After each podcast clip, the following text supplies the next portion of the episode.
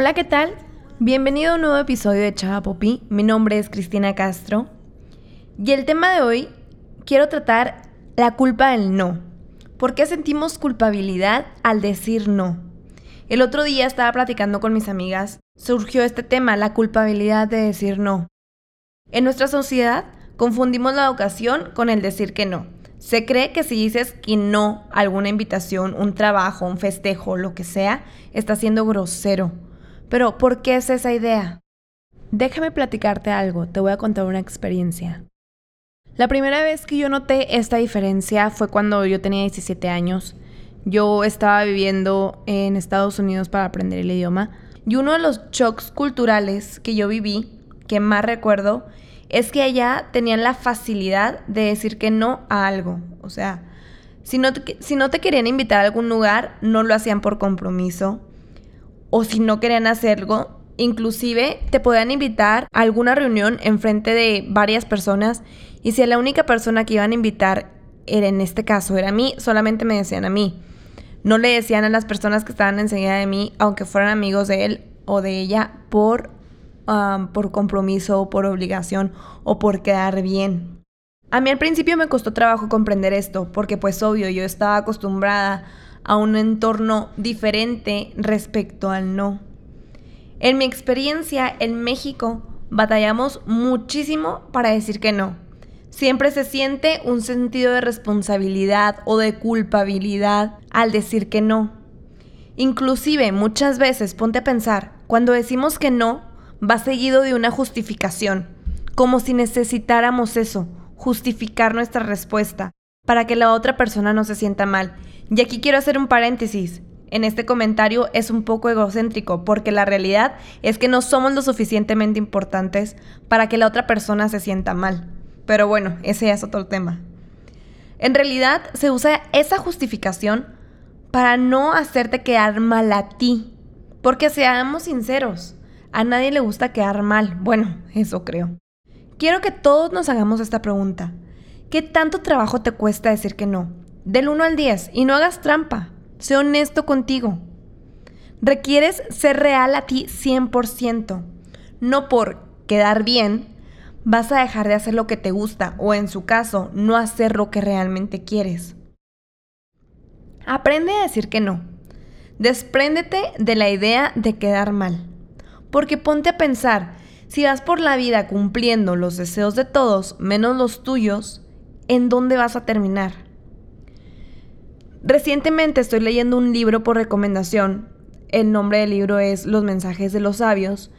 Y el autor dice que nuestra naturaleza básica se basa en el amor, la paz, el equilibrio y la armonía.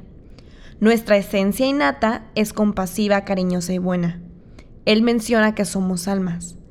Señala que en el transcurso de nuestras vidas van acumulándose el miedo, la rabia, envidia, tristeza, inseguridad y muchísimos otros sentimientos negativos. Y como en todo, hay siempre dos lados de la moneda. No puedes sentirte ofendido si alguien te dice que no. Porque cuando te dicen que no, te pegan en el ego. La rabia es una defensa del ego, una defensa contra el miedo a que no nos tengan consideración, el miedo a ser humillados, el miedo a no conseguir lo que queremos. Creemos que la rabia nos protege de los demás. Es como si creáramos esta muralla alrededor de nosotros como con nuestro escudo protector. Ya lo que quiero llegar con esto es que la rabia está arraigada a los juicios. Clasificamos a los demás de acuerdo a nuestra idea, con características que nosotros elegimos y les aplicamos, y los demás hacen lo mismo con nosotros, sin siquiera nosotros saberlo. Por eso muchas veces escuchamos decir, es que no cumplió mis expectativas, o ay, es que te creé diferente. Me sentí mal porque me dijiste que no cuando yo pensé que iba a ser que sí. ¿Te suena? Regresa al origen y no juzgues a un libro por su portada. Acepta la decisión de los demás, pero sobre todo respétala. Y respeta tu tiempo, tus decisiones y sé fiel a ellos. No tiene por qué darte miedo decir que no. Yo no te estoy diciendo que vayas por la vida reclamándoles a todos y diciéndoles a todos en su cara de manera grosera un no, pero simplemente, oye, no sé, es viernes en la noche, bueno, ahorita ya no hay fiestas, pero ponte a pensar, cuando era viernes en la noche y te invitaban a alguna reunión, alguna fiesta y tú ya estabas a lo mejor en pijama o, cansado en tu casa y te decían, ay, no manches, no seas payaso. Y tú por obligación o por quedar bien, decías, ok, bueno, ahí voy. Y cuando estabas en el lugar, no estabas ni 100% concentrado, ni estabas eh, disfrutando. ¿Por qué? Porque tu mente estaba en otro lugar.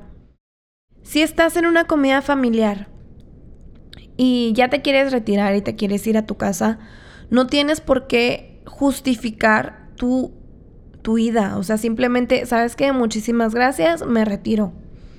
Gracias por la invitación, nos vemos. Pero estamos acostumbrados, ay, es que tengo que ir a hacer esto. Si no me quedaba, la verdad es que se me olvidó hacer esta otra cosa. Y no, no tienes que darle a las demás personas justificación de tus decisiones. Y las demás personas no tienen por qué darte justificación de sus decisiones. Muchas veces, y lo, digo de manera personal, nos quedamos esperando una respuesta de alguna situación. Que decimos, es que ya no me volviste a decir, no me dijiste por qué lo hiciste y en realidad muchas veces no tienen por qué decirnos por qué lo hicieron. Así que libérate de prejuicios, libérate de la idea de quedar mal, sé fiel a tus decisiones, sé fiel a lo que realmente quieres hacer, respeta las decisiones de los demás y no juzgues sus decisiones. Recuerda, haz lo que quieras que te hagan y no hagas lo que no quieres que te hagan.